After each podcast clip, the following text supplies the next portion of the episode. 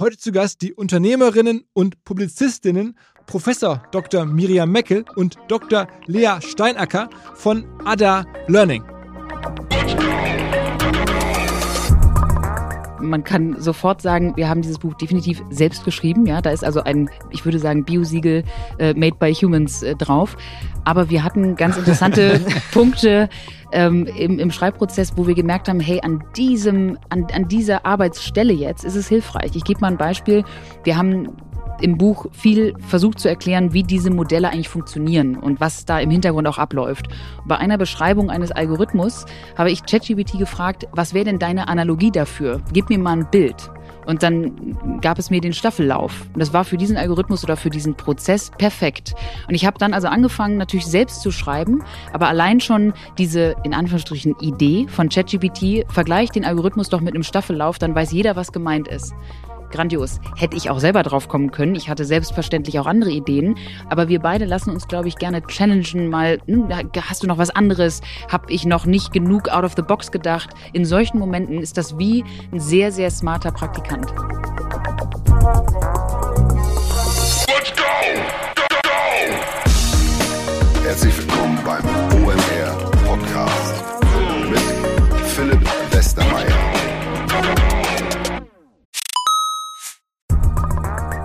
Ihr werdet euch wahrscheinlich fragen, warum unser Partner SalesViewer hier so oft im Podcast wirbt. Aber das ist relativ einfach zu erklären, denn wenn wir hier mittels Podcast Reichweite für SalesViewer erzeugen, dann besuchen natürlich auch hunderte von Menschen die Website von SalesViewer und SalesViewer kann dann mit dem eigenen Tool die Website-Besucher oder deren Firmen vor allen Dingen mit Klarnamen entschlüsseln. Also Podcast-Werbung führt zwangsläufig zu immer mehr Website-Besuchern und Website-Besucher lassen sich in Firmen Klarnamen von SalesViewer entschlüsseln und zu neuen B2B-Kunden machen. Und natürlich auch wir bei OMR sind sehr zufrieden mit SalesViewer, nicht nur als Kunde, sondern auch als Partner. Wir setzen deren Tool ebenfalls ein zur eigenen B2B-Lead-Generierung und entschlüsseln damit die Website-Besucher von OMR, OMR Reviews oder anderen Tochterfirmen. Man sieht einfach, wer eure Webseiten besucht hat und wofür sich potenzielle Kunden interessiert haben. Neben uns, also OMR, sitzen aber auch noch deutlich größere Firmen wie Stepstone, Avato Systems, Sport5, Talon One oder die Vodafone-Tochter Grand Centrix bereits auf SalesViewer und generieren damit täglich neue B2B-Leads. SalesViewer ist bekanntlich auf unserem hauseigenen Software-Bewertungsportal OMR Reviews das bestbewertete Tool in gleich drei Kategorien und kann jederzeit kostenlos getestet werden. Wer also sehen möchte, wer auf der eigenen Website drauf war und diese Person dann am besten zu Kunden verwandeln möchte, der kann das alles kostenlos ausprobieren. salesviewer.com slash OMR. Zurück zum Podcast.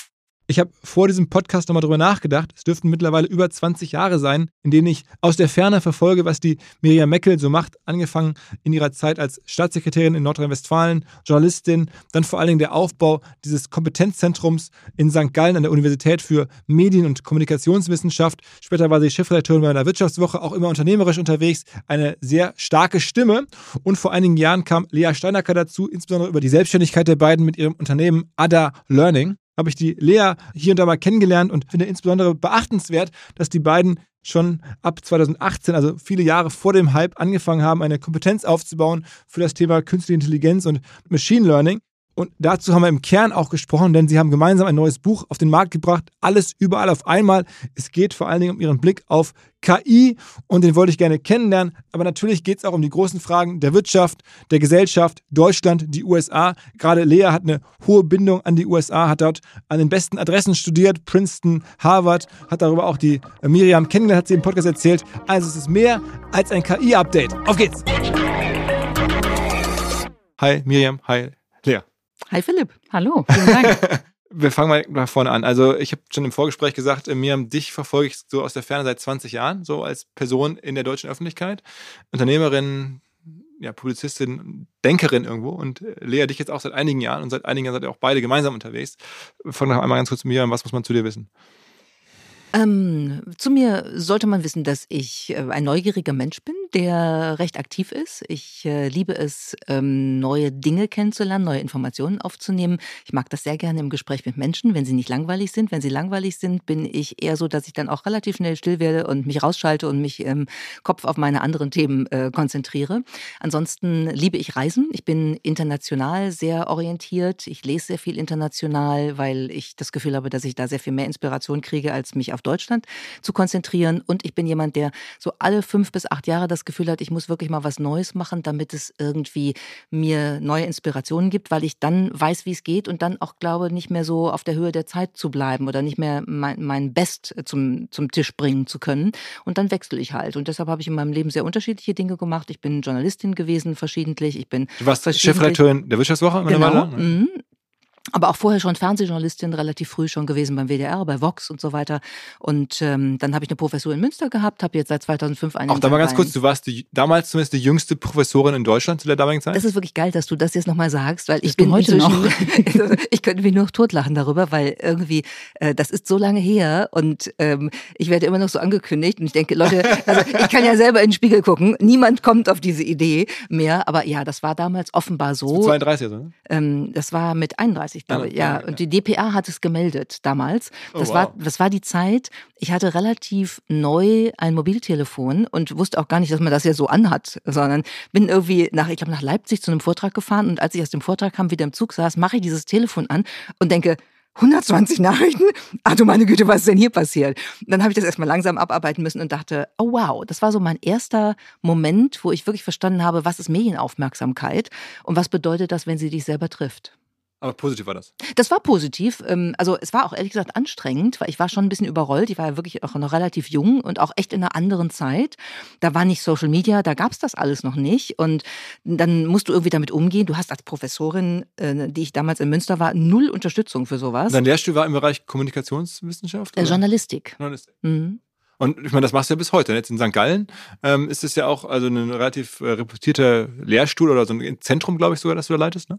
Genau. Ich habe mich thematisch schon ein bisschen verändert. Also ich habe mit der Journalistik angefangen und bin in St. Gallen jetzt mehr im Kommunikationsmanagement und bin da auch sehr stark in den vergangenen ähm, plus zehn Jahren in den Bereich Technologie reingegangen. Also ich mache im Moment eigentlich nur wirklich so Cutting-Edge-Technologiethemen, ähm, die sozialen Folgen, die wirtschaftlichen Folgen, die organisatorischen Folgen, was, was äh, künstliche Intelligenz angeht, was Quantencomputing angeht. Das ist so ein Shift gewesen, das interessiert mich total. Und da alle Unternehmen sich darauf einstellen müssen, ist, passt das natürlich auch ganz gut. Und ähm, Lea, bei dir ist es so, wenn man auf deinen Lebenslauf guckt, der ist jetzt noch nicht ganz so lang, aber trotzdem auch äh, für mich zumindest ziemlich impressive. Ich habe irgendwie gesagt, okay, es geht sofort los. Du bist aus irgendwie einem kleinen Ort in Niedersachsen sofort irgendwie nach Princeton, dann nach Harvard, ähm, dann nach St. Gallen. Offensichtlich habt ihr euch irgendwie getroffen. Ähm, das ist jetzt irgendwie einfach reiner Ehrgeiz gewesen oder irgendwie besonderes Talent. Wie kommt man da sozusagen aus Niedersachsen an diese ganzen amerikanischen Topschulen? Ich würde sagen, es ist reine Neugier. Das ist wohl etwas, was uns eint, Miriam und mich. Ich war mit 15 wirklich eben nicht nur neugierig, sondern auch, ich würde jetzt so im Nachhinein sagen, ein bisschen unterfordert. Ich war, hatte Lust auf mehr und hatte wirklich so einen Drive, auch schon raus in die weite Welt zu gehen und bin dann erstmal in ein Austauschjahr gegangen, habe ein Jahr in Australien gelebt, habe es geliebt, weil mir das so die, wirklich das Tor zur Welt erstmal geöffnet hat und habe dann über einen Zeitungsartikel über die United World Colleges gelesen. Das ist so ein, so ein Schulnetzwerk, was in den 60er Jahren von Kurt Hahn gegründet wurde. Kernidee ist internationale Verständigung. Heißt, junge Menschen sollen aus aller Welt an einem Ort zusammenkommen. Und das habe ich dann zwei Jahre lang fürs Abi gemacht in Wales. Es war wunderbar, hat mir nochmal eine ganz andere Perspektive auf Kultur, Religion, Gesellschaft gegeben. Und an diesen Schulen ist tatsächlich, ich würde sagen, eigentlich die, die Möglichkeit, Möglichkeit, zum Beispiel auch nach Amerika für die Uni zu gehen, eben einfach offen und wird auch offen besprochen, wird offen angeboten. Das ist ja leider in Deutschland nicht so. Und so kam es dann zu der Princeton-Bewerbung. Und dann bin ich für meinen Bachelor nach Princeton und gegangen. Und das war dann in welchem Fachbereich? In Princeton habe ich erstmal internationale Beziehungen studiert, habe es aber besonders genossen, dass die Amis ja, sie nennen das Liberal Arts, also sprich, die haben einen Ansatz, vor allem im Bachelor noch, der total breit gefächert ist. Also ich habe in den vier Jahren, ja, viele Politik und äh, andere Fächer im Bereich internationale Beziehungen gemacht, aber auch Theater, Arabisch gelernt, Swahili gelernt, Ethik, Psychologie, Technologie. Es war alles möglich in diesen insgesamt, glaube ich, 32 Kursen, die du über die vier Jahre dann genommen hast. Also Und dann bist du in Harvard weiter Master gemacht? Ich habe dann erstmal zwei Jahre gearbeitet. Ich war in Ostafrika unterwegs, habe da im Kongo gearbeitet, in Ruanda, dann ein bisschen in Bosnien. Das war noch so im Feld eben der internationalen Verständigung, würde ich sagen. Und habe dann eine Passion wieder entdeckt, die ich eigentlich mit zwölf schon hatte. Und das war das Programmieren, beziehungsweise das Thema Technologie. Das habe ich ausgerechnet im Kongo wieder entdeckt. Wie kam das? Wir haben da eine Studie damals gemacht mit der NGO, für die ich gearbeitet habe. Da ging es grob gesagt darum, hilft es Menschen, wenn sie in weit abgelegenen Dörfern ein Smartphone haben, hilft es dabei, Menschenrechtsverletzungen zu verhindern, weil die Drohung da war, dass darüber berichtet werden könnte. Schlicht, weil sie eine äh, Vermittlungsmethode hatten, ja, die vielleicht vorher so nicht da war, weil du hunderte von Kilometer zwischen den Dörfern hattest. Und als ich dann wirklich mich gefragt habe, hilft diese Technologie jetzt dabei, ein gesellschaftliches Problem zu lösen? Das fand ich so spannend, dass ich nach diesen zwei Jahren dann nach Harvard für den Master gegangen bin und mich komplett auf diese Schnittstelle Mensch und Technologie fokussiert habe. Aber dann auch, also dann kein, kein Business, sondern auch dann, dann in, in also Computer Science oder was hast du da Das war Public Policy, ist auch wieder so ein äh, schöner, breit gefächerter Begriff, den es leider so richtig nicht im Deutschen gibt. Das ist eigentlich angewandte Politik. Policy sind ja so die tatsächlichen Maßnahmen, die die Politik wirklich ergreift. Und auch da wieder Ethik, Verhandlung, Führung, Kommunikation. Wir hatten eine super Kursmischung einfach. Also das machen die Amis, muss ich sagen, echt gut. Die Möglichkeit offen zu lassen, vor allem im Kopf, sich nicht nur so auf ein Fach einzunorden. Und dann habt ihr dann nach deinem Abschluss, dann seid ihr euch irgendwie begegnet, offensichtlich. Es war tatsächlich in Harvard. Ich Ah. habe damals die deutsch-amerikanische Konferenz in Harvard organisiert mit einem äh, wunderbaren Freund von mir. Und dann haben wir uns gedacht, wen aus Deutschland wollen wir einladen, um wirklich jetzt hier mal so diese, ähm, auch da wieder internationale Verständigung herzustellen. Und wir haben erstens, wir sitzen hier in Hamburg, einen ähm, berühmten deutschen Bürgermeister eingeladen namens Olaf Scholz. Weiß nicht, ob ihr den kennt. Der ist auch gekommen.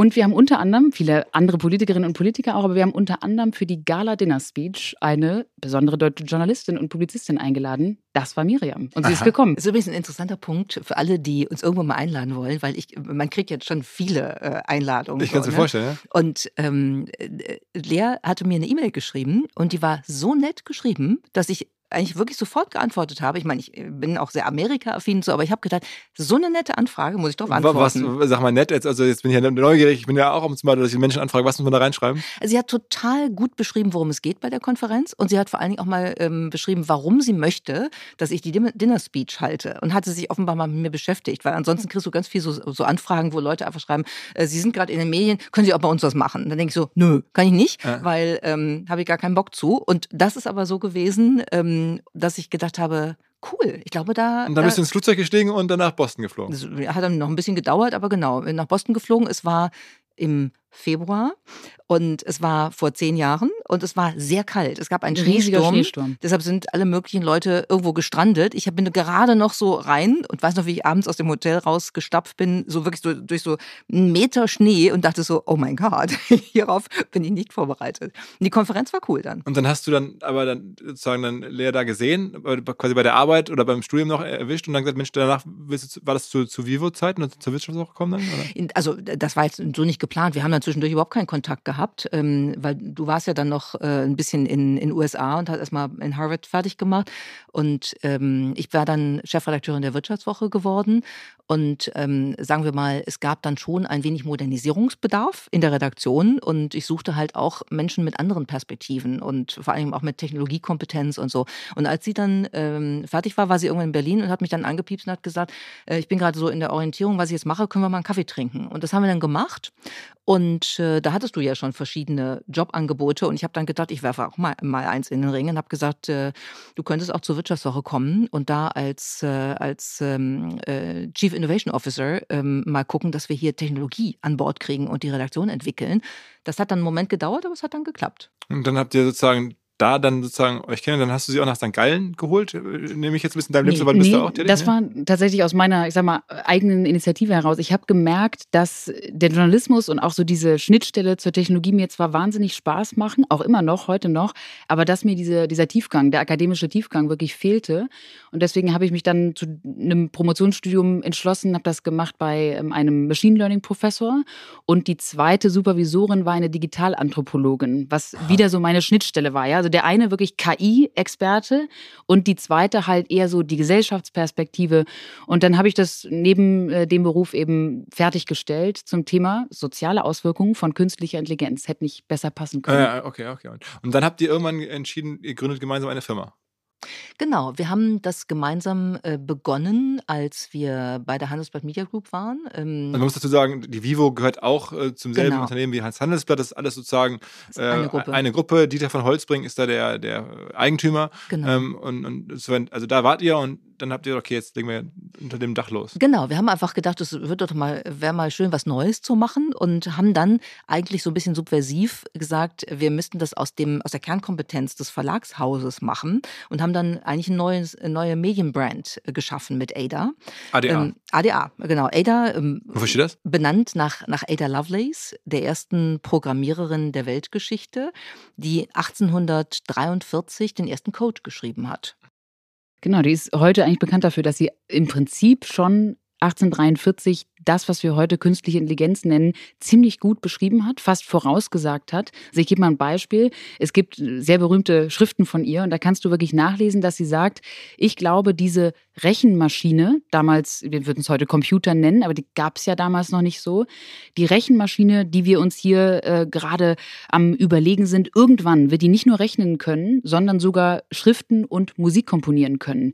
Ada Lovelace hat also begriffen, dass wenn man ein Muster hat, dass dann ein eine Rechenmaschine, ein Computer in der Lage sein könnte, das immer weiter zu replizieren und auf einer ganz großen Scale eben in die Welt zu schaffen und, und Neues zu schaffen. Neues zu schaffen. Das war natürlich also im Prinzip auf den Punkt gebracht künstliche Intelligenz und das fanden wir so inspirierend, diesen Weitblick zu haben. Du musst nachdenken, es ist 100 Jahre später erst die ersten Computer, die etwas in der Art konnten, ja, in den 1950er Jahren. Und die hat das 100 Jahre vorher schon sich ausgedacht.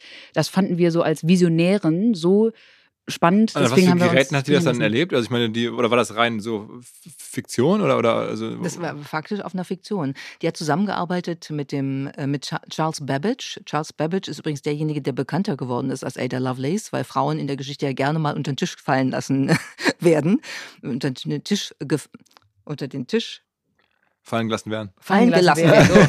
Fallen gelassen werden. So, ja, das kommt davon, wenn man einen Podcast nach dem anderen macht.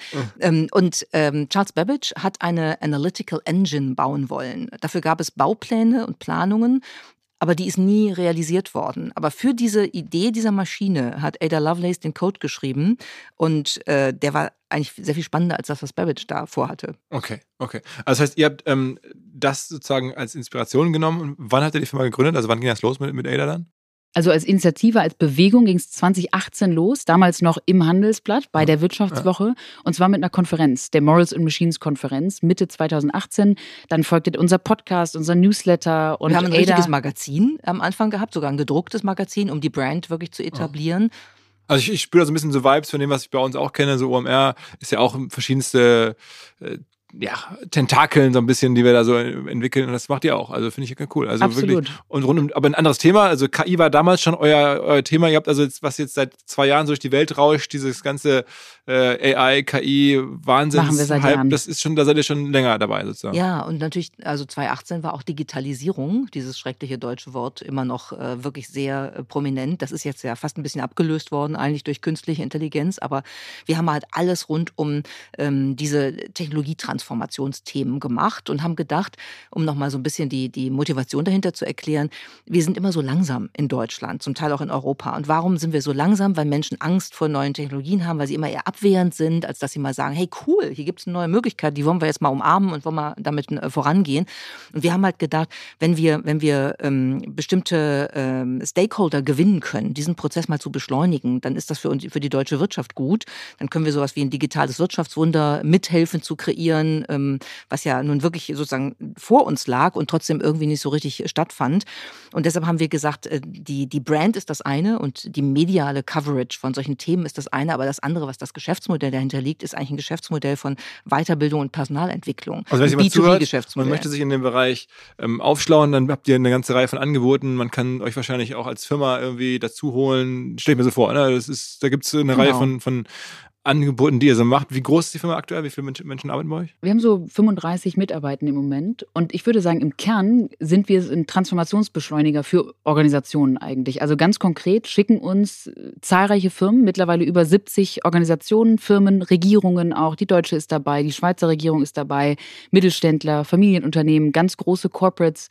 Über 70 Organisationen schicken uns jedes Jahr eine Anzahl an Mitarbeitenden, also sagen wir mal 20, 30 Mitarbeitende, die natürlich berufsbegleitend bei uns das sogenannte ADA Fellowship mitmachen. Also ein hochrangiges Netzwerk an Führungskräften aus all diesen Organisationen, jedes Jahr so 500, 600 äh, Teilnehmende.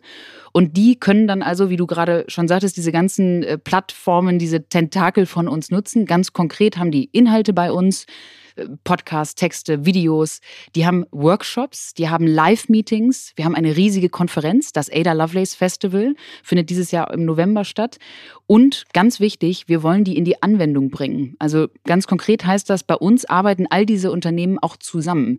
Da ist dann in einer kleinen Gruppe zum Beispiel jemand aus dem deutschen Innenministerium, dem Schweizer Verteidigungsministerium, jemand von Trumpf und von der Deutschen Telekom. Und die arbeiten zusammen, weil sie identifiziert haben, dass sie eine ähnliche Herausforderung im Unternehmen oder in der Organisation, in der Regierung haben. Das heißt, kuratiert ihr dann sozusagen, bringt die dann zusammen und so? Ja, durch Coachings, durch Anleitungen. Was kostet ein Platz in dem Fellowship, wenn ich jetzt sage, Mensch, ich möchte jemanden schicken, was muss man in die Hand nehmen als Firma? 10.000 Euro. Okay. Aber für ein Jahr inklusive Riesenkonferenz, inklusive Lernplattform, inklusive Coaching über das ganze Jahr, inklusive jede Woche Virtual Expert Meetings und alles drum und, und dran. Und ein High-Level-Netzwerk, das sagen die meisten, ist für die natürlich ganz besonders, weil du bei anderen Weiterbildungsmaßnahmen intern natürlich äh, Leute kennenlernst, aber halt nie so über den Tellerrand gucken kannst interorganisational. Und äh, Fun Fact, vielleicht jetzt nicht ganz so fun für euch, aber ich habe es natürlich mir schon vorab angeguckt.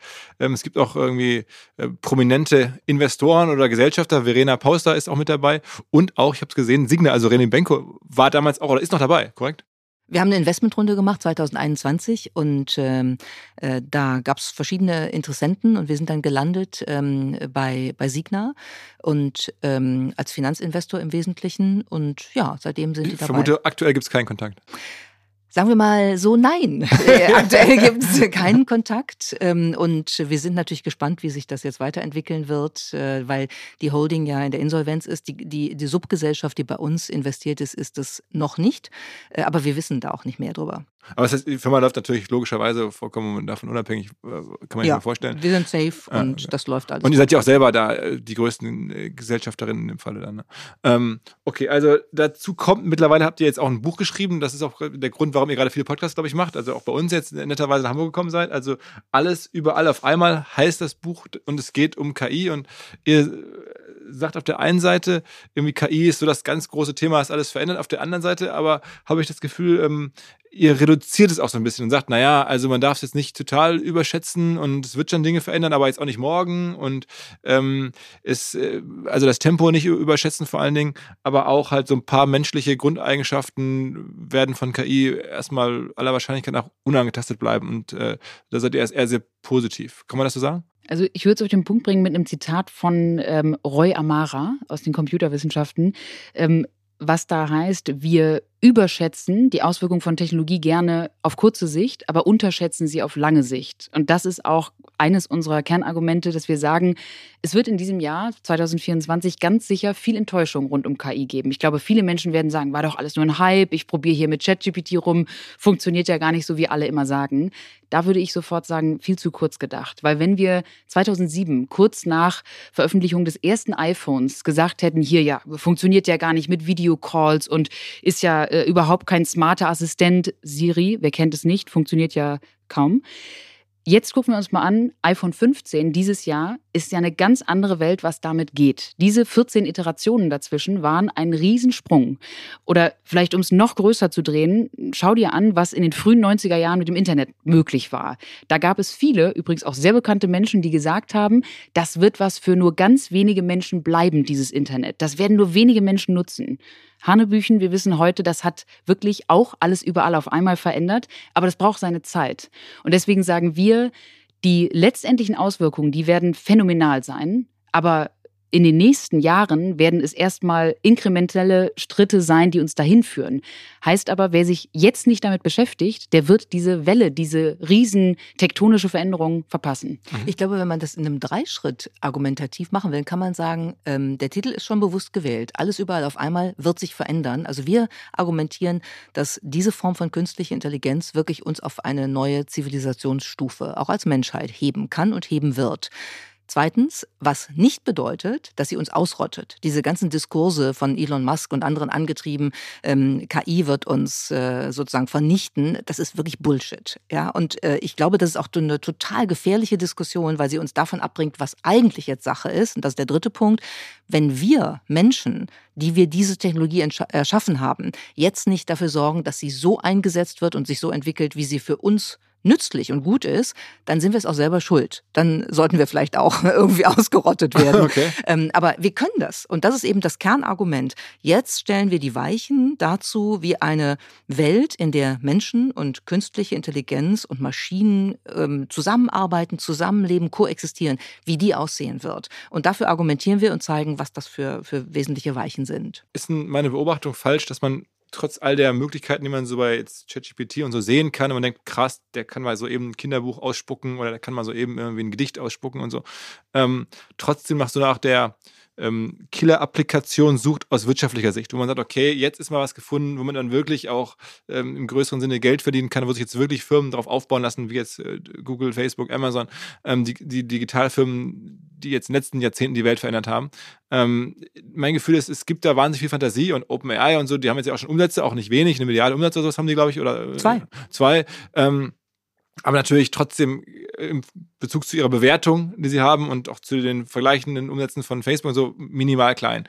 Ähm, also weil so diese Killer-Applikation ist noch nicht da. Was könnte das sein? Oder was, was wird das sein? Ich, ich glaube, das Missverständnis ist die Killer-Applikation mhm. äh, an der Stelle, weil wir immer ähm, wieder glauben, es gibt so diesen einen ähm, Switch, den man umlegt und dann ist plötzlich alles anders. Und ich glaube, dass, dass die Interpretation eine andere sein muss. Ähm, dass, dass wir im Grunde genommen ähm, feststellen, wir müssen uns angucken, wie zum Beispiel unsere Workflows sind. Ähm, Studie am World Economic Forum jetzt gerade veröffentlicht sagt, 40 Prozent von Tätigkeiten, die auch Führungskräfte machen, äh, ist eigentlich ähm, repetitiver Kram, der keinen Spaß macht, der nicht Produktivität ist und mit dem wir unsere Zeit verschwenden. 40 Prozent. Ja, E-Mails schreiben, Termineinladungen äh, annehmen, aufgeben, also Geschichten. Selbst wenn es über Büros passiert, das musst du als Ganzes sehen, eine totale Verschwendung. Und wenn man sich anguckt, wie wir KI in diesen Workflow einbauen, dann ist die Killer-Application aus meiner Sicht eigentlich schon da. Ja, und wir dürfen, glaube ich, nicht immer nur an die Arbeitsplätze als Ganzes denken, also im Sinne von, äh, wird das jetzt irgendwie lauter Jobs komplett ersetzen, sondern vielmehr fragen, an welchen Arbeitsschritten kann es uns helfen, kann es uns komplementieren. Gibt dazu eine ganz interessante äh, Studie von der Harvard Business School vor ein paar Monaten rausgekommen.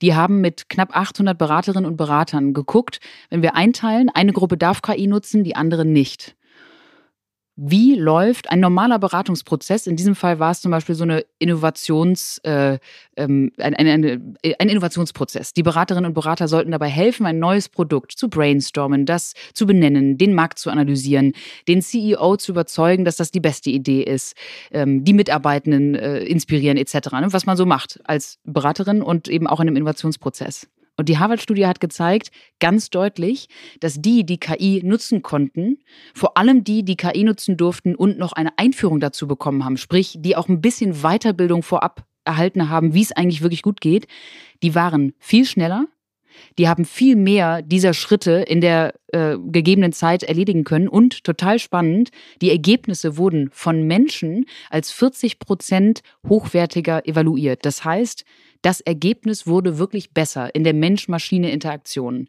Jetzt könnte man sich fragen, heißt das, dass Beraterinnen und Berater komplett eigentlich aufhören können, ja? Nein, auf keinen Fall. Denn wir wissen, es gehört ja dann doch noch ein bisschen mehr dazu als diese, in diesem Fall waren es jetzt 18 Schritte eines Innovationsprozesses.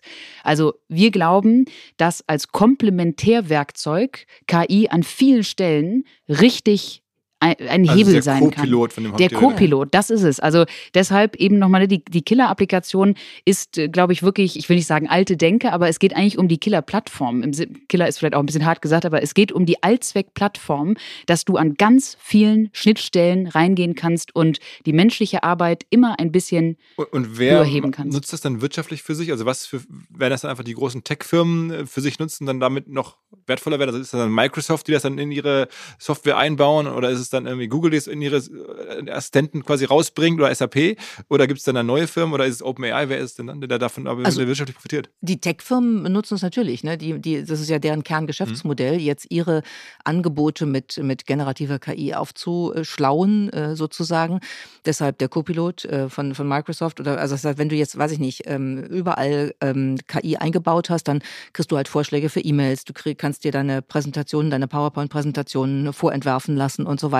Das geht genau in diesen Arbeitsprozess, den, den Lea gerade beschrieben hat, ja rein. Und ich würde sagen, 40 Prozent bessere Qualität, äh, 25 Prozent ähm, Beschleunigung von Arbeitserledigung und 12,5 Prozent mehr Aufgaben in der gleichen Zeit erledigen, ist eine ziemliche Killer-Application auf den Arbeitsprozess bezogen. Aber es sind auch andere Unternehmen, die das suchen, äh, die das benutzen. Ähm, denn im Grunde genommen kann jedes Unternehmen das in die eigenen Arbeitsprozesse einbauen. Und damit hast du genau den Effekt, den ich gerade beschrieben habe. Und das ist natürlich eine enorme Veränderung. Und wenn du umdenkst, kannst du sogar auch ein ganz anderes Geschäftsmodell darin noch entdecken, würde ich sagen. Wir könnten jetzt nochmal ganz neu versuchen, Daten und Informationen, die jedes Unternehmen hat, neu zu monetarisieren. Soll heißen, nimm mal ein Beispiel, Medienunternehmen. Die New York Times hat relativ schnell nach ChatGPT gesagt, unsere Artikel darfst du nicht lesen und damit lernen. Wenn die jetzt schlau sind, dann lizenzieren sich die New York Times und andere Medienunternehmen ihre eigenen Daten, weil natürlich ist das ein irrer Fundus, das ist eine Schatzgrube zu sagen, wir haben Jahrzehnte an Medienartikeln, ja, also an Nachrichten etc. Wenn ihr, liebe Tech-Companies, damit lernen wollt, und das ist jetzt wirklich auch, würde ich sagen, relevant für ganz viele andere Firmen, die uns zuhören, denn ihr habt alle Daten und Informationen, die für diese lernenden Modelle sehr spannend sein könnten. Das ist ein neues Lizenzmodell, eventuell auch für individuelle Daten. Und die auch in, die natürlich intern total spannend sein können. Also ich, ich sag mal, ähm, ich glaube im Leben nicht, dass eine Beratungsgesellschaft, eine Investmentbank, ein Großkonzern wirklich das Wissen, was in den Köpfen der Menschen vorhanden ist, nutzt. Also Du weißt gar nicht, was da drin ist. Und dann gehen die Leute, äh, wechseln den Arbeitsplatz und mit ihnen ist ihr Wissen weg. Wenn du jetzt wirklich generative KI implementierst und sagst, eigentlich dokumentieren wir alles, was wir intern an Kommunikationsprozessen haben, lassen das durch generative KI auswerten, dann entsteht ein Repository des äh, Company-Wissens, das du nutzen kannst. Und mit dem kannst du über einen Chatbot dann sprechen. Du kannst einfach fragen, es hat auch, Stan, Morgan Stanley zum Beispiel hat das gemacht, schon testweise. Du kannst dann mit deinem eigenen äh, Company-Wissen reden und kannst dir äh, sagen lassen, was zu einem bestimmten Thema ähm, da an, an Wissen eigentlich vorhanden ist. Das heißt, wir, wir, wir leveragen, wir heben damit eine, eine Kompetenz, die in jeder Organisation vorhanden ist, die man nach außen verkaufen kann, die man aber auch innen überhaupt erstmal haben Aber wenn muss. man jetzt auf Arbeitsplätze guckt, dann sind es halt eher dann wirklich so Büro- und, und White-Collar-Arbeitsplätze und, und dann doch vergleichsweise wenige, weil die gro große Mehrheit der Arbeitsplätze, auf die wir aktuell gucken, sind ja dann doch irgendwie Leute, die im Vertrieb irgendwo arbeiten oder die im, im Handwerk arbeiten oder in der Logistik oder ähm, im Service. Ähm, die sind dann davon eher, eher dann nicht so schnell betroffen. Ich würde sagen, Handwerkerinnen und Handwerker haben erstmal, ehrlich gesagt, eine Goldene Zeit. goldene Zeit, äh, weil, schönes Beispiel von Amy Webb, äh, der Futuristin,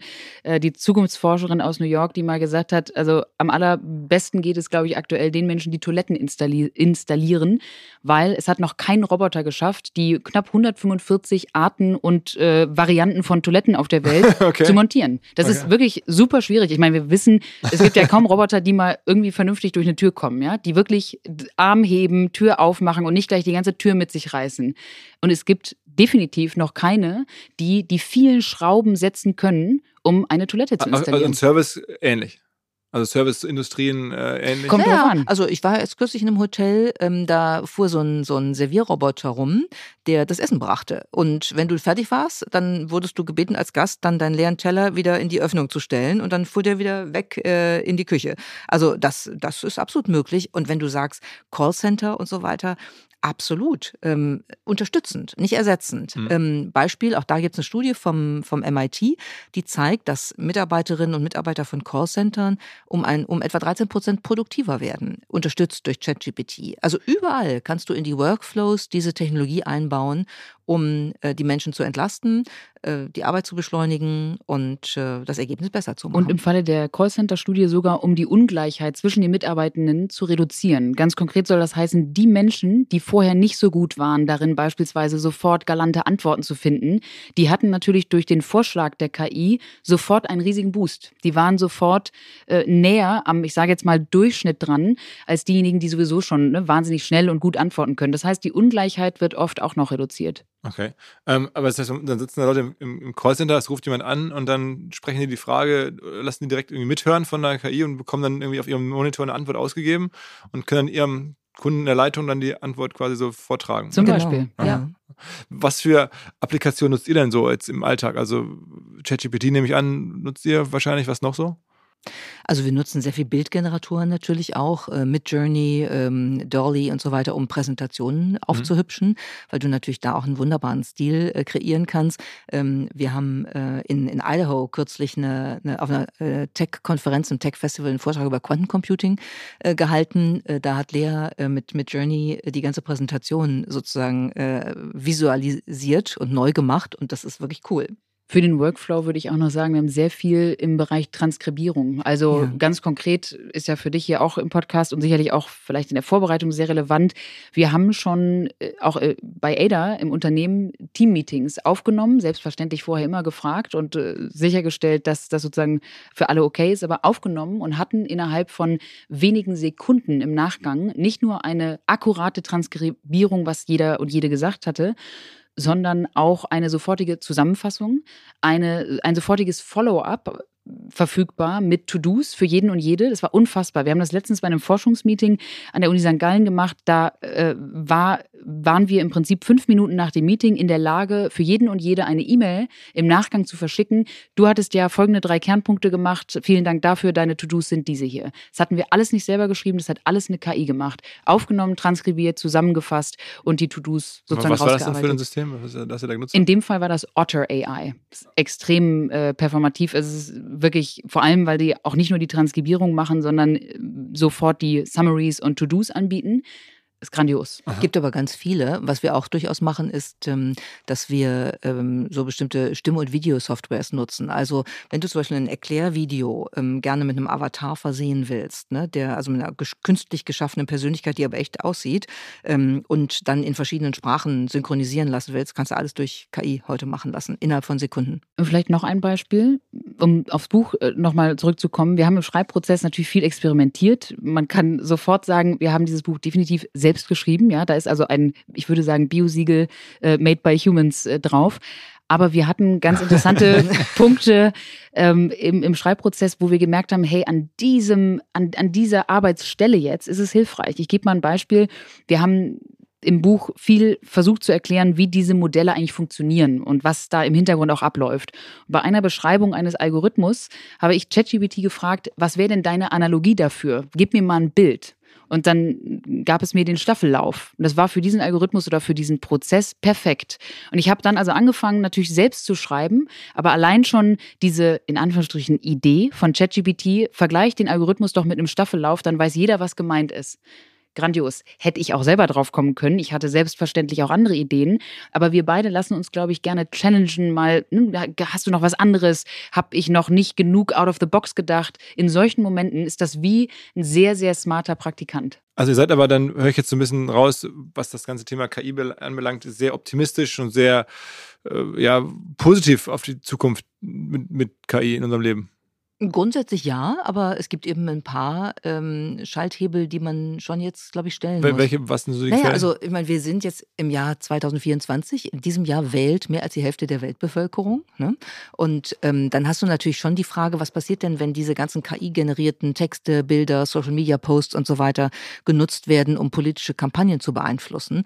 Und die Beispiele gibt es ja zuhauf. Mhm. Ne? Hm. Neulich, ähm, äh, vor zwei, drei Wochen, als in New Hampshire die äh, Vorwahlen in den USA war, gab gab es einen Robocall äh, mit der Stimme von Joe Biden, der seine eigenen Parteimitglieder, seine eigenen Demokraten aufgefordert hat, nicht zur Vorwahl zu gehen, sondern erst im November zu wählen, weil das sei eine verschwendete Stimme, die nur den Republikanern zugutekommen würde.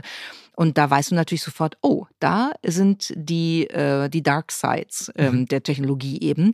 Also weil, das wurde gefaked und wurde Genau, es ist einfach gefaked, ist zurückverfolgt worden auf, auf eine Company in Texas. Mehr weiß man nicht, aber ähm, es wird jetzt, äh, es gibt eine Investigation, eine Untersuchung dazu, um eben festzustellen, was passiert hier. Und ähm, diese Robocalls sind jetzt ähm, von der FCC verboten worden. Mhm. Richtigerweise, wie ich finde. Weil mhm. ähm, du, wenn du nicht mehr weißt, was wahr und was falsch ist, ähm, auch politische Aussagen nicht mehr einschätzen kannst, dann wird das ein bisschen schwierig. Und im amerikanischen Wahlkampf erleben wir das gerade ziemlich deutlich. Ich würde sagen, bei der KI ist das wie im Straßenverkehr, wenn wir gar keine Regeln hätten. Wenn wir gesagt hätten, am Anfang der Autoindustrie, lass uns einfach drauf losfahren, ja. Wer an die Kreuzung kommt, hey, ähm, first come, first serve ich glaube, wir wüssten alle, wie das ungefähr aussehen würde. Es wäre eine Massenkarambolage. Es wäre ein Straßenkampf. Und es wäre ein absoluter Straßenkampf. Wir haben Gurtregeln, wir haben ähm, auch äh, Airbag-Regeln, Stoppschilder, wir Ampeln. haben Ampeln.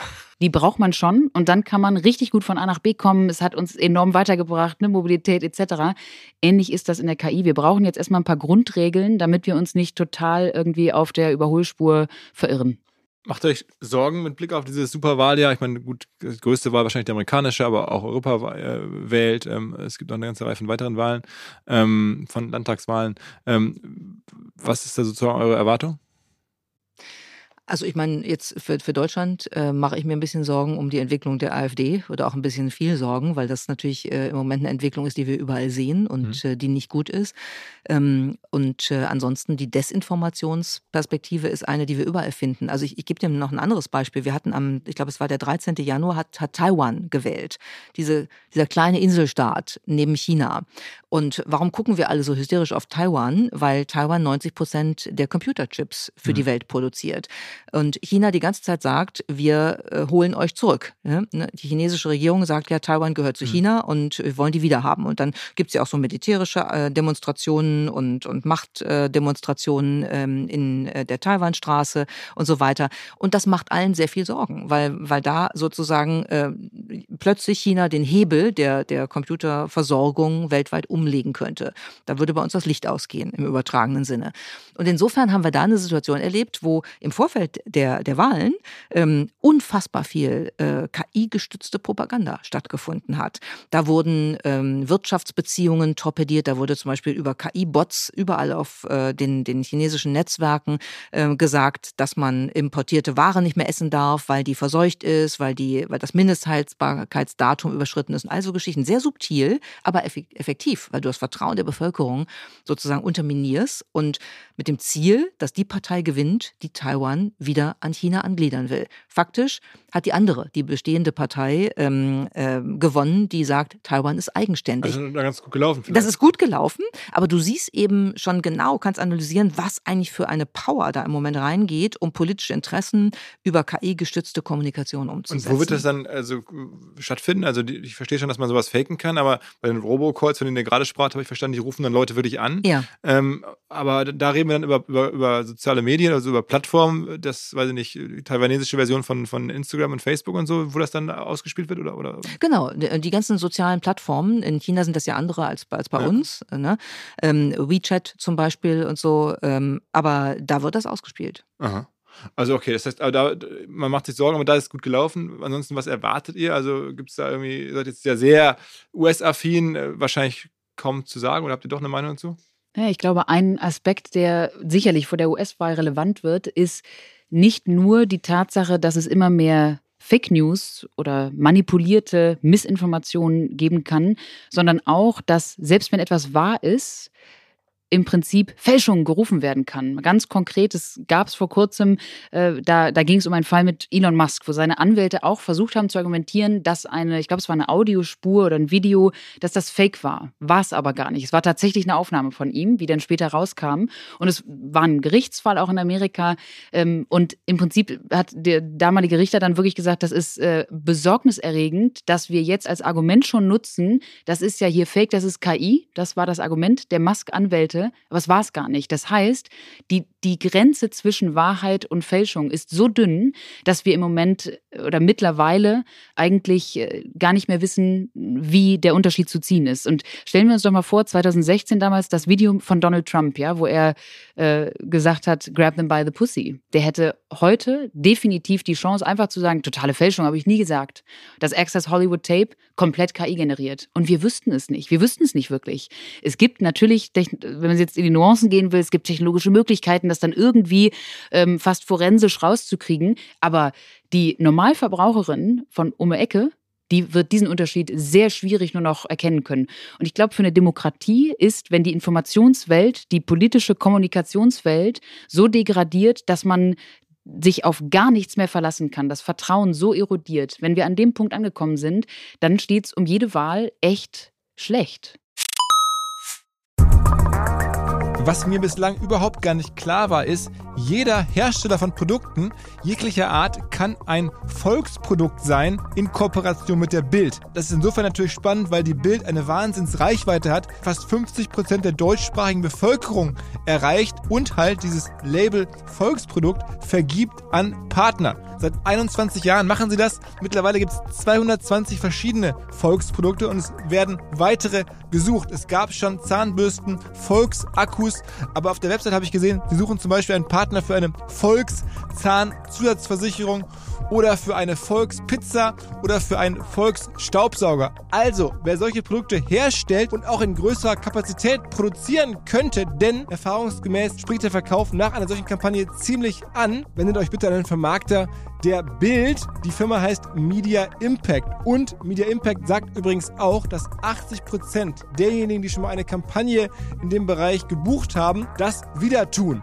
Wer jetzt hier erstmals von dieser Möglichkeit gehört hat, bekommt auf seine erste Buchung auch ein Media-Bruttovolumen von 220.000 Euro on top. Wendet euch dazu bitte direkt an Media Impact ein Wort www.ftf.de slash Bild slash Volks-Produkt und erwähnt einfach im Gespräch mit den Ansprechpartnern und Ansprechpartnern dort, dass ihr über OMR kommt und dann gibt es diesen Zuschlag. Zurück zum Podcast. Wie ist denn äh, generell sozusagen euer Blick auf die sozusagen Kommunikationswelt. Also, ich meine, du hast ja Journalistik angefangen und dann Kommunikationswissenschaft ist ja bei euch auch ein Thema neben jetzt KI. Äh, ist das, wird das gerade besser, schlechter? Ähm, was heißt denn diese ganzen Entwicklungen sozusagen für unsere Gesellschaft mal so aus medialer Sicht? Also ich glaube, wenn man, wenn wir das nochmal anschließen an die Diskussion, die wir gerade hatten, dann, dann haben wir auf jeden Fall eine, eine Kommunikationswelt, die sehr viel gespaltener ist, als sie mhm. früher mhm. war. Ne? Also es hat immer, es hat natürlich immer Kontroversen gegeben und die sind ja super, weil Kontroverse oder auch Streit, eine gute, eine gute Form von Streit und Diskussion führt ja dazu, dass man eigentlich weiterkommt. Ne? Das ist ja auch die Idee, die, die ähm, äh, John Milton äh, hatte mit dem Marketplace of Truth, dass wir wie auf einem Marktplatz äh, sozusagen unsere Informations- und Ideenangebote draufwerfen und da gibt es dann einen Wettbewerb und die beste Idee als Wahrheit gewinnt. Ich glaube, das hm. ist seit langem vorbei. Das findet so nicht mehr statt, sondern wir sind eigentlich in der Kommunikationswelt angelangt, wo es darum geht, wer kriegt den besseren Spin hin. Und es ist nicht mal mehr relevant, ob das eigentlich wahr ist oder falsch ist, was der Inhalt dieses Spins ist, sondern wenn ich ähm, überall in sozialen Medien, überall äh, in den Kanälen bin und das äh, sexy und attraktiv und provokant genug rüberbringen kann, dann habe ich damit Erfolg. Dann bleibt das in den Köpfen der Menschen hängen. Und das ist, glaube ich, schon, auf einmal auch. Dann, ja, auch das. ähm, dann ist das sozusagen eine Beschreibung unserer Kommunikationswelt, die politisch gesehen, glaube ich, schon ein bisschen äh, herausfordernd ist. Und ich meine, es gibt, also Medien sind auch jetzt gerade keine sozusagen gewinnende Branche, hat man das Gefühl, oder doch? Ich glaube, die äh, haben schon ähm, Herausforderungen zu meistern. Zum einen selbstgemachte, weil sie viel zu spät angefangen haben, sich wirklich auf die Veränderungen ähm, marktmäßig, äh, digitalisierungsmäßig, KI-mäßig und so weiter einzustellen. Aber ähm, sie haben es schwer, weil eben genau der Trend, den ich gerade beschrieben habe, auch so eine Art Misstrauen gegenüber äh, tra traditionellen Medien mit sich bringt. Es ist in den USA sehr viel schlimmer als bei uns, aber auch das gibt es ja auch bei uns schon. Ne? Mainstream-Medien ist ein Begriff, den gab es vor zehn Jahren noch nicht und den gibt es jetzt heute und der ist eigentlich ein Schimpfwort.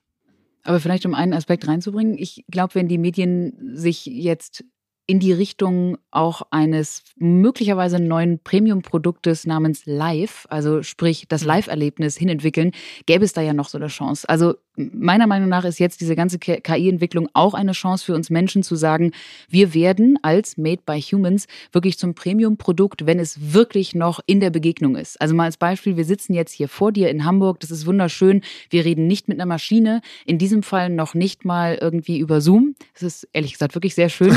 Ja, aber ja ich freue mich auch, vielen Dank. Menschliche Resonanz, ja, das ist gleich ein ganz ja. anderes Gespräch. Ich denke da immer an die Musikindustrie. Wir hatten erst die Schallplatten, dann die CDs, dann auf einmal die MP3s und alle haben gesagt, es geht jetzt absolut den Bach runter. Es werden nur noch irgendwie ne, on loop die MP3s meinetwegen gestreamt. Was ist wirklich passiert in der Musikindustrie? Live-Erlebnis, nämlich das Konzert, ist hochgegangen wie sonst was. Das hat im Versuch mal ein Ticket für Adele in München im August zu kriegen. Obwohl es zehn Konzerte versucht, gibt. Ja, ja. Genau. zehn Konzerte schlagartig ausverkauft.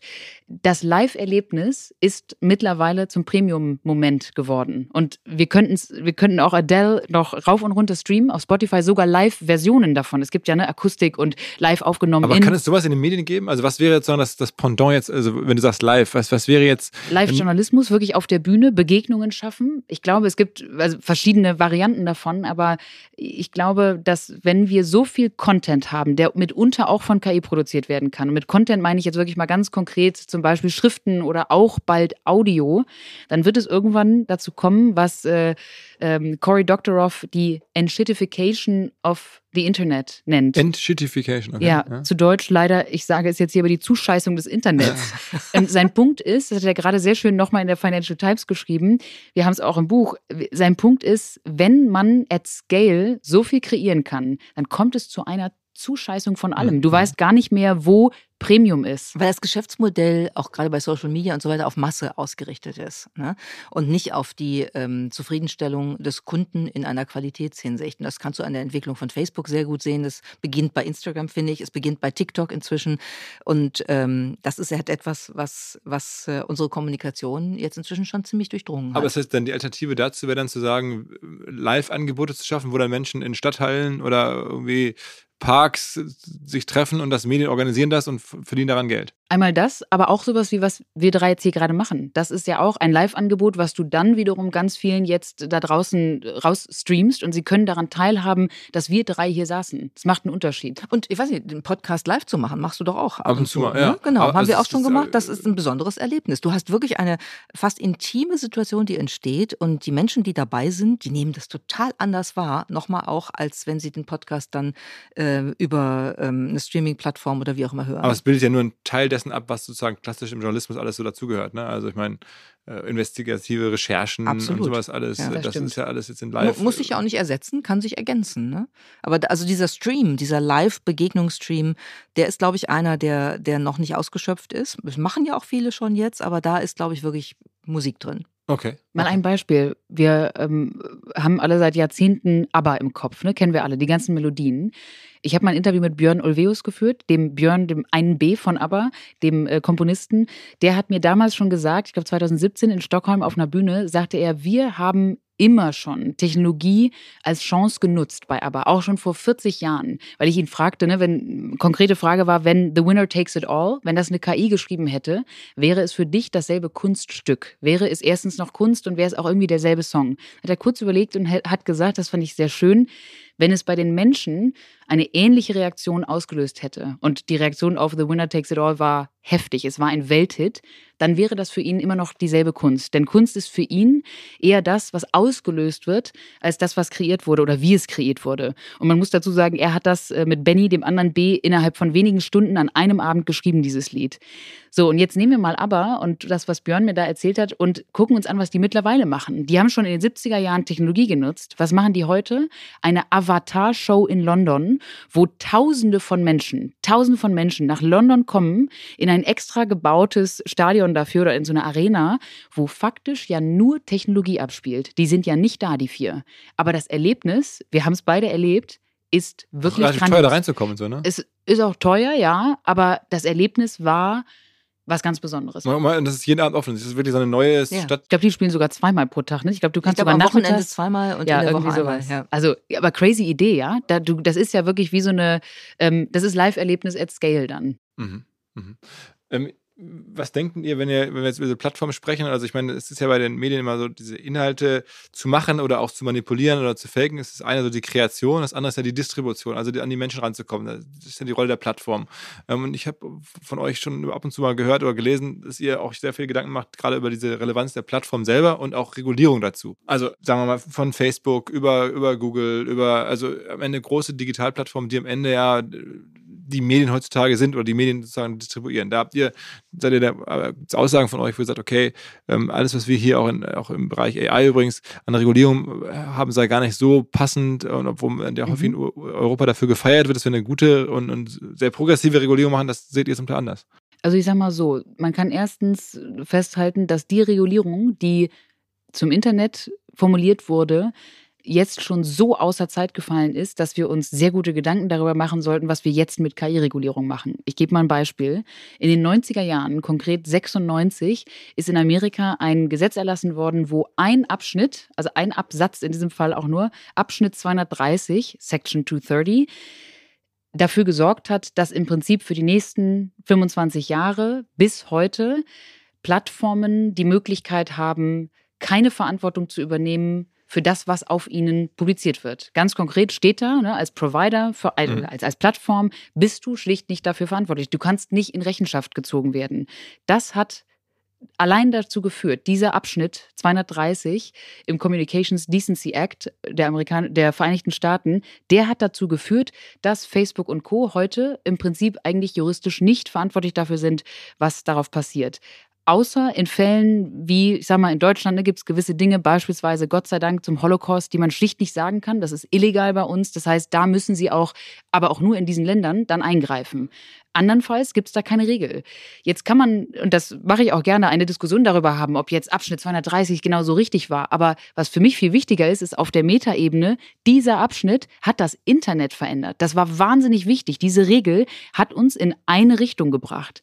Und deswegen würde ich jetzt sagen, mal raus extrapoliert zum Thema KI. Das, was wir da jetzt zum Beispiel in Europa mit dem KI-Act, dem EU-AI-Act machen und auch was ganz viele andere Institutionen und Länder gerade zu KI formulieren, das wird die nächsten Jahrzehnte uns begleiten. Das ist sehr wichtig, dass wir uns da jetzt erstens verständigen und zweitens wirklich gewisse Maßregeln, ich erinnere an das Verkehrsbeispiel, setzen, um die Innovation, ja, aber in die richtige Bahn also, zu Ich glaube, du hattest mal, äh, Miriam, bei dir habe ich von sektoraler Regulierung ja. versus vertikaler Regulierung gesprochen. Das, genau. das wollte ich noch einmal. Das, das, ist, das ist jetzt ganz spezifisch für die jetzt ähm, äh, in der Entscheidung befindliche KI-Regulierung relevant, weil da gibt es halt einfach diese beiden Ansätze. Und ähm, wir haben ja Anfang November des vergangenen Jahres lustigerweise so eine Woche gehabt, wo weltweit ganz viel passiert ist. Da hat äh, äh der britische Premierminister einen AI-Safety-Gipfel in Bletchley Park gemacht, wo weltweit die äh, PolitikerInnen und, und äh, UnternehmerInnen angereist sind. Dann hat Joe Biden eine Executive Order rausgegeben. Die EU hat weiter verhandelt. Singapur hat einiges gemacht. Die Vereinten Nationen haben einen Council etabliert und so. Also man merkt, die verstehen schon, dass was gemacht werden muss in der Perspektive, die Lea gerade beschrieben hat, wir setzen jetzt die, die Weichen, wir stellen jetzt die Weichen und das ist wichtig. Was die USA gemacht haben, ist, dass die gesagt haben, wir machen eine vertikale Regulierung, das heißt, wir regulieren nach bestimmten Anwendungsbeispielen und bestimmten Branchenspezifiken. Weil, Beispiel, wenn ich äh, eine elektrische Zahnbürste benutze, meine elektrische Zahnbürste, die ich habe, ist äh, KI unterstützt. Ob man das braucht oder nicht, ist eine andere Frage. Also, aber ähm, ernsthaft? Ja, die kann meine, meine Druckstärke analysieren und dann Putzmuster daraus ableiten und mir sagen, ob meine Putzmuster für meine Zähne gut sind oder nicht. Ähm, ich bin nicht sicher, ich habe bisher sehr viele Jahre ohne das gelebt und äh, meine Zähne sind noch okay. Aber ne, also das kann sie.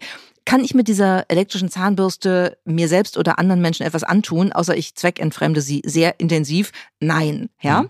Wenn ich aber in den Gesundheitsbereich ansonsten gehe und sage, in, in Gesundheitsanwendungen, ähm, äh, Health Tracking und so weiter, ähm, nutze ich KI, dann ist das ein bisschen anders, weil da geht es möglicherweise um Leben und Tod. Da muss ich anders regulieren. Das ist das, die Idee der sektoralen Regulierung, dass die Anwendungsformen in den unterschiedlichen Branchen spezifisch äh, reguliert werden sollten, damit man das Richtige macht gemacht. Nicht zu viel und nicht zu wenig reguliert. Mhm. Die EU hat tatsächlich einen anderen Ansatz gewählt. Die hat sozusagen horizontal Anwendungsmodelle, ähm, äh, also KI-Modelle reguliert. Und das ist sehr stark kritisiert worden und aus unserer Sicht durchaus zu Recht kritisiert worden, wobei es jetzt da auch eine Entwicklung gibt, wo sozusagen ein Lernprozess in der Regulierung stattfindet. Und das ist etwas, was wir, glaube ich, immer im Blick haben müssen. Diese Technologien entwickeln sich so schnell, dass man nicht einmal reguliert und dann ist das gelöst, sondern wir müssen das als dynamischen Prozess machen, immer um wieder rangehen. Um ein Beispiel zu geben für die Schnelligkeit, als der erste Entwurf von diesem KI-Gesetz rauskam, im April 21, haben die den Begriff, aber auch die Idee von Grundlagenmodellen oder Sprachmodellen, von denen wir jetzt hier die ganze Zeit auch sprechen, überhaupt noch nicht auf dem Schirm gehabt. War schlicht gar nicht drin. In der ganzen Regulierung nicht, in dem ganzen Gesetz nicht. Und Was dann, irgendwie auch geil ist, aber. Ist, äh, ja. Weil man hätte es natürlich von Expertinnen und Experten auch damals schon wissen können und auch inkludieren können. War nicht drin. Und wenige Monate später kam das dann auf einmal rein. ChatGPT kam um die Ecke wie Bugs Bunny und dieses äh, Konzept der, der Grundlagenmodelle und der Sprachmodelle ist auf einmal da wirklich eingeschlagen wie eine Bombe. Und dann kannst du dir ungefähr vorstellen, was das bedeutet, wenn du während der Gesetzesfindung so eine Revolution erlebst, eine Mini-Revolution, einen Entwicklungssprung und auch einen Anwendungssprung, was das dann in den nächsten Jahren noch bedeuten kann. Da passiert noch so viel. Deswegen ist es schon auch wichtig, dass so eine Regulierung dynamisch bleibt, offen bleibt, atmen kann. Wie, wie sind denn die, die Protagonisten von KI? Also wir, so die breite Masse nimmt jetzt ja irgendwie Sam Altman war, ein bisschen auch Elon Musk, also ein, zwei andere, aber das sind schon so die größten Namen in diesem Feld. Ähm, sind die aus eurer Sicht eher jetzt positiv, weil halt auch verändernd, weil Innov Innovatoren ja offensichtlich, ähm, weil sie so viel auch bewegen oder sind das eher also am Ende netto negativ, was es für Personen sind? Ist wahrscheinlich schwierig, so einmal netto positiv, netto negativ zu sagen. Ähm, ich glaube, dass ähm, das sehr innovative Persönlichkeiten sind. Davor habe ich viel Respekt und das finde ich auch cool, weil die treiben Dinge voran. Ähm, ich habe ein Problem damit und das ist, ich glaube, in diesen Technologieentwicklungen sollten keine einzelnen Menschen über solche systemischen Entwicklungen entscheiden können. Also was, was OpenAI gemacht hat, gib dir ein Beispiel. Was OpenAI gemacht hat, als sie ChatGPT am 30. November 2022 an die Öffentlichkeit gegeben haben, war intern, wie wir heute wissen, dass die gedacht haben, wir, wir geben das mal frei, da werden ein paar Leute mal mit interagieren, haben wir ein bisschen Beta-Testing, kriegen wir vielleicht Feedback, was sie wir besser machen Low können. Low-Key Research Preview. Das ja. sollte ja gar kein Produkt sein. Genau. Low-Key Research Preview. Es gibt so äh, ganz viele äh, vermeintliche Tech-Experten, die dann so äh, darüber geschrieben haben, nach dem Motto, Wahnsinns Go-to-Market-Strategie und so, super. Es gab gab überhaupt keine Go-to-Market-Strategie. Die wollten einfach was ausprobieren. Low-key. So. Und dann war das Bam, ein Ding, was innerhalb von ähm, äh, wenigen Tagen Millionen von Nutzern hatte und so schnell gewachsen ist wie keine andere Anwendung, seit wir das Internet kennen. Und das ist eine Entwicklung, die jetzt schon in unsere Gesellschaft, in unser Wirtschaftssystem, in alles, was wir tun, rein rhizomatisiert ist. Und da finde ich, haben wir eine Situation, wo man sagt, da hat einer, in dem Fall Sam Altman, eine enorme Power, die entscheidet, wie sich eine Gesellschaft verändert. Und dass das irgendwie mal ähm, ausbalanciert werden muss, das finde ich wichtig. Bei Elon Musk ist es das Gleiche mit der Plattform X, formerly known as Twitter. Und da habe ich noch ein bisschen das Problem, wahnsinniger Innovator, aber auch ein bisschen crazy. Also ich möchte nicht von Elon Musk abhängig sein, in dem, wie ich kommuniziere in meiner Gesellschaft in Zukunft oder wie ich Auto fahre oder so. Da fände ich es mal ganz gut, wenn es ein bisschen Wettbewerb, ein bisschen mehr Wettbewerb wo, wo, gäbe. Wo wird denn überhaupt so ein Diskurs, äh, den ihr auch vorantreibt, für den ihr ein bisschen steht, mit dem ihr auch groß geworden seid, demnächst stattfinden? Also ich meine, in, in, in, in klassischen Medien oder bei, dann doch noch bei Twitter oder X so ein bisschen oder bei TikTok, wo wird denn eigentlich so eine Gesellschaft diskutieren? Also ich hoffe, dass er auch in den Medien stattfinden wird. Ähm, ich hoffe, dass er auch äh, in, in Podcasts und in Erweiterungen von klassischen Medien stattfinden wird. Ich hoffe aber vor allen Dingen auch, dass er in politischen Foren stattfinden wird und dass er im politischen Raum vor allen Dingen bei uns stärker stattfinden wird, als er das jetzt tut. Also ich da hoffe, dass er auch in einer, äh, ich sag mal, Gaststube und äh, abends am äh, Tisch in der Familie stattfindet. Aber so diese großen du Themen, wobei alle reden und wo man dann auch alle das gemeinsam, oder nicht alle, aber zumindest millionenfach in Deutschland jetzt ähm, das nachvollziehen kann, wo Themen gesetzt werden können und dann auch ein bisschen weiterentwickelt werden können. Tagesschau zum Beispiel. Äh, äh, ja, ja, naja, früher gab es ja schon Zeitungen, da gab es dann die großen überregionalen Zeitungen, die ein Thema gesetzt haben, dann ging das halt weiter in die, in die regionalen Zeitungen, dann gab es vielleicht ein bisschen auch Diskurs bei Twitter, wenn man sich die Entwicklung von Zeitungen oder klassischen Medien haben wir gerade darüber gesprochen, anguckt, dann ist es keine so einfache Zeit. Äh, Twitter ist, macht sich auch so ein bisschen selbst unmöglich oder wird ja. schwieriger. Ähm, deswegen frage ich mich, okay, Gaststuben, sagst du jetzt so ein bisschen nostalgisch fast? ja, ist jetzt die Zukunft auch nicht so richtig klar, aber man fragt sich schon, wo wird denn dann so mit Millionen von Menschen diskutiert? Also gibt es da noch Fernsehsendungen oder früher waren es ja so die großen Talkdebatten auch. Ist das so? Das ist ein guter Punkt. Ich glaube, das ist eben genau das Problem, dass wir diese, diese Zeit des Massenpublikums so ja nicht mehr haben, sondern wir haben eine extreme Segmentierung und Fragmentierung äh, in sehr viel kleinere Gruppen. Und die werden natürlich auch durch Medien erreicht, aber dann hast du auch schnell eine Echokammer oder eine Filterbubble, wo du dann so in deinen eigenen, immer sowieso bevorzugten Dimensionen unterwegs bist. Ich glaube, die Gaststube, ich glaube, die Gaststube wird es immer geben. Ja, Kneipe, Bar, whatever. Ähm, das, das ist das eine. Ich würde mir wünschen, dass wir an diesen, wie man so schön neudeutsch sagt, Touchpoints die wir im Leben haben, dass wir da sehr viel mehr solche äh, Technologie-Kontaktstellen ähm, haben, um dann auch die Diskussion da ähm, anzuregen alle Bäckereien dieses Landes äh, könnte man mit bestimmten äh, KI-Applikationen ausstatten. Da könnte es Berührungsmöglichkeiten geben. In den Supermärkten beginnt es, dass wir Berührungsmöglichkeiten haben. In Gaststuben, indem du mit deinem äh, Smartphone einfach die Karte über einen QR-Code aufrufst. Das sind ja auch alles Technologie-Berührungspunkte, wo man dann anfängt, darüber nachzudenken. Und ich glaube, das brauchen wir wirklich sehr, sehr viel, damit es eben nicht eine Expertinnen- und Expertendiskussion bleibt ich würde mir auch noch wünschen, dass die Diskussion nicht nur mit den Protagonisten, die in den Unternehmen sind, stattfindet äh, oder die, die Diskussionen stattfinden, sondern auch mit denen, die nochmal andere Perspektiven einnehmen. Also ich gebe mal ein Beispiel. Beim Schreiben des Buches haben wir auch gemerkt, dass natürlich die CEOs und die, die Wirtschaftsbosse immer wieder angeführt werden, wie ein Sam Altman, wie ein Elon Musk. Es gibt aber ganz viele Menschen, vor allem ehrlicherweise auch viele Frauen, viele Forscherinnen, die sich auch schon sehr, sehr lange mit der Technologie beschäftigen, die auch übrigens wahnsinnig offen dafür sind, die die äh, selbst Programmiererinnen und Programmierer sind oder in diesem Fall die Frauen Programmiererinnen, die aber sich auch angucken, was das mit der Gesellschaft macht. Ich gebe mal ein Beispiel. Joy Bulamwini, eine junge Forscherin, Mitte 30, die vor vielen Jahren schon in Amerika sich mit Gesichtserkennungstechnologie beschäftigt hat. Das ist auch KI. Ne? Wenn du dir dein iPhone hier mit deinem Gesicht öffnest, das ist KI, das ist eine Gesichtserkennung. Und Joy fand das total beeindruckend und hat versucht, verschiedene Maschinen zu bauen, die also Gesichter erkennen konnten.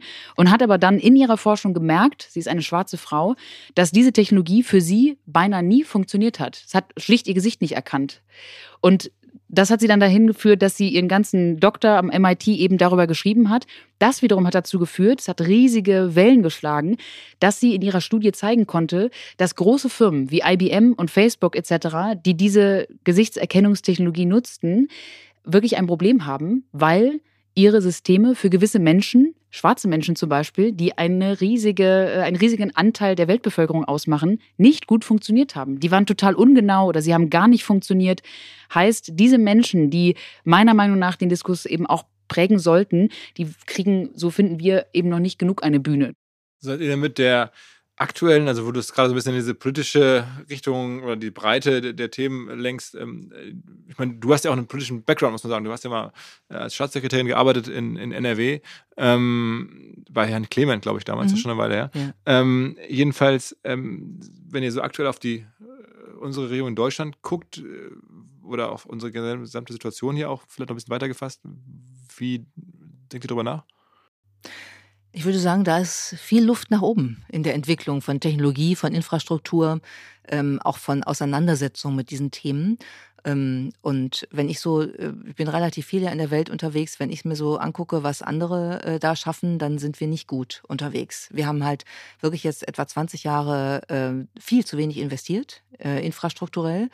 Und wenn du es auf den Punkt bringst, kannst du sagen, bei uns ähm, kannst du nicht mit der Bahn fahren. Auf der Fahrt, die du nicht machst mit der Bahn, hast du kein Internet. Und wenn du es hast, äh, hast du Glück und äh, das dauert auch wahrscheinlich nicht lange. Und bezahlen kannst du bei uns äh, im Taxi, äh, wie gestern hier in Hamburg, sowieso nur mit Bargeld. Kreditkarte oder so ist auch noch nicht angekommen. Da denke ich schon, also äh, ich habe in, in den meisten afrikanischen Ländern habe ich eine andere Situation, auf die viele Menschen ja dann immer noch durchaus mit einer ungesunden Arroganz äh, runtergucken und denken, wir sind hier der Nabel der Welt. Sind wir aber nicht. Wir sind längst nicht mehr der Nabel der Welt. Und das zeigt sich inzwischen auch in der wirtschaftlichen Entwicklung. Wir haben die rote Laterne in Europa. Äh, unsere Wirtschaft kontrahiert und wächst nicht. Und da sind ein paar Argumente, die sehr stark mit diesen technologischen Entwicklungen ähm, zusammenhängen, weil wir eben echt nicht up-to-date sind. Mir macht das Sorge und mich frustriert das auch, muss ich ehrlich sagen. Also ist es Schuld der Politik am Ende? Du, ich weiß, ich weiß nicht, ob das nur Schuld der Politik ist. Ich glaube, die Politik ähm, hätte andere Impulse äh, setzen müssen. Aber wir reden dann schon vor 10 Jahren, 15 Jahren schon. Ja, aber es ist ja jetzt, es ist ja nicht so, als ob es jetzt, jetzt wahnsinnig äh, mit sieben Meilenstiefeln voranginge. Also ich glaube, das Problem bleibt bestehen und es müsste sich wirklich was ändern.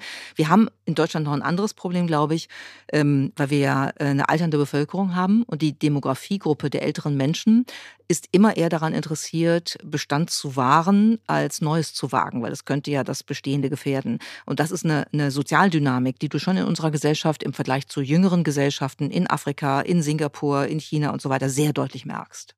Letzte Frage nochmal, ein letztes Thema. Ähm, ihr seid ja auch so kommunikationswissenschaftlich sagen wir, aktiv oder sehr aktiv. Ähm, wird einfach die Welt negativer oder wird nur die Medienberichterstattung darüber negativer oder ist es ohnehin eine Fehlwahrnehmung, dass es mehr Negativität in der Welt so gibt? Ich glaube, dass das eine Fehlwahrnehmung ist. Wenn du dir die Statistiken anguckst, ob das äh, Ernährungsstatistiken sind, Kindersterblichkeit, Bildungsstand, äh, auf einer globalen Ebene hat sich die Welt äh, in der Vergangenheit immer verbessert. Also uns geht es besser, als es uns äh, früher ging. Das, mhm. das gilt historisch gesehen durchweg als, als Kurve nach oben. Äh, das muss man erstmal zur Kenntnis nehmen. Und ich denke, wir wissen nur viel mehr. Das heißt, wir wissen auch mehr über die Dinge, die schiefgehen in dieser Kurve. Und die gab es natürlich auch immer und die wird es auch immer weitergeben. Und die Betonung der Medien ist manchmal sehr stark auf die Dinge, die schiefgehen. Also wenn du äh, in, der, in der Wirtschaftsredaktion kommst und sagst, lass uns doch mal einen Artikel über das Unternehmen schreiben, XY, wie super die gerade was gemacht haben, dann hast du entweder einen PR-Verdacht äh, oder du wirst als langweilig ausgelacht. Und ich glaube, da ist schon ein Problem drin. Weil wenn, du, wenn man sich mal im Vergleich anschaut, wie beispielsweise angloamerikanische Medien das machen, die Financial Times, der Economist, ähm, äh, die ich wirklich sehr, sehr gerne lese, dann findest du da eine andere Berichterstattung. Die, die gehen auch auf Probleme, die sie benennen. Aber sie gehen auch darauf, dass sie sagen, hier sind Chancen und äh, da gibt's Lerneffekte äh, und hier haben, haben die eine Wende gemacht und das jetzt viel besser hinbekommen und so.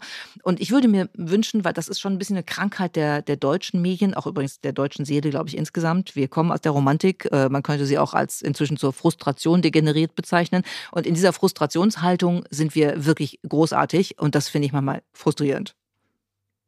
Okay. Ich würde mir auch wünschen, dass wir viel mehr gestalten, als immer nur zu verwalten. Also ich glaube, also Verwalten sind wir gut. ist ja eigentlich eine positive ja, Aussage. Total. Du sagst irgendwie, die, auch selbst in Deutschland ist äh, trotz aller schwierigen Themen, die man so diskutiert, die Welt am Ende auch besser geworden. Ja, natürlich ist die Welt besser geworden.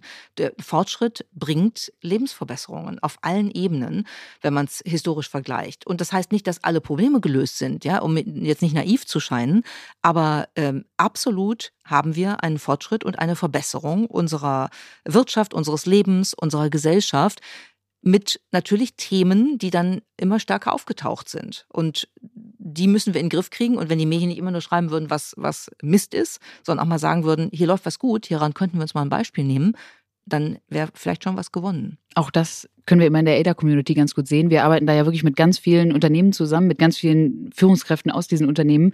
Und es ist ehrlich gesagt mal sehr erfrischend zu sehen, was eben dann auch schon gut läuft, weil ja. die sich austauschen, weil die Best Practices bei uns äh, präsentieren und voneinander lernen für uns ist, glaube ich, die Neugier, die dahinter steht, wie für dich ja auch, du bist ja auch ein sehr neugieriger Mensch, Philipp, äh, ist äh, wahnsinnig wichtig, um auch irgendwie mit ein bisschen mehr Optimismus durchs Leben zu kommen. Ich bin sogar tatsächlich, irgendwie, um das zum Schluss noch zu sagen, auch Bahn-Fan. Ich fahre ich fahr wahnsinnig gerne Bahn. Ich habe auch ab und zu Verspätung, aber ähm, es ist, ist äh, ich habe im Freundeskreis auch einige, die sehen es anders und ich kenne dann deine, deine Themen natürlich auch, aber ich bin mit dem Bahnfahren äh, recht happy, trotz ich allem. Ich bin auch ein Bahnfan, um das mal zu sagen. Ich, ich liebe Bahnfahren. Das Problem ist nur, ich muss in der Regel aus Gründen, Irgendwann aus guten ankommen. Gründen von A nach B. Und wenn das in mehr als 50 Prozent der Fälle nicht klappt, dann ist das halt schwierig. Ich würde viel lieber Bahn fahren, als äh, zu fliegen ähm, oder Auto zu fahren. Aber du kannst an manchen Stellen im Moment einfach nicht wirklich ja. damit rechnen, dass es klappt. Und das ist einfach schade. Ja. Alles klar, gut. Äh, jetzt haben wir noch ein bisschen einen, einen, einen Teil positiven Ausblick zum Schluss. Abbinder, ähm, es ist extrem viel drin. Vielen Dank, dass ihr da wart. Ähm, über das Buch haben wir gesprochen.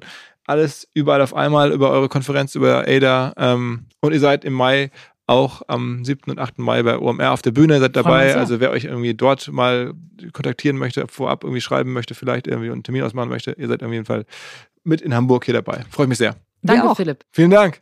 Ciao, ciao. Tschüss.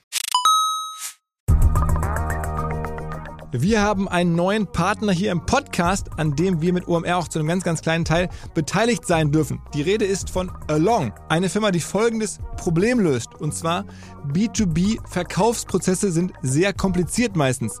Es werden verschiedenste Materialien hin und her geschickt, Präsentationen, Videos, Angebote, Case Studies, Kalkulationen in verschiedensten Iterationen mit verschiedensten Menschen in den jeweiligen Verteilern. Ihr kennt es alle, E-Mail-Schleifen, E-Mail-Ping-Pong. Das macht den Prozess häufig kompliziert und zieht ihn sehr in die Länge. Und vor allen Dingen gibt es gar keine Insights aktuell über das Verhalten der Käufer. Also man sieht gar nicht als jemand, der das Angebot unterbreitet, was auf der Gegenseite so passiert. Und genau das ändert jetzt Along.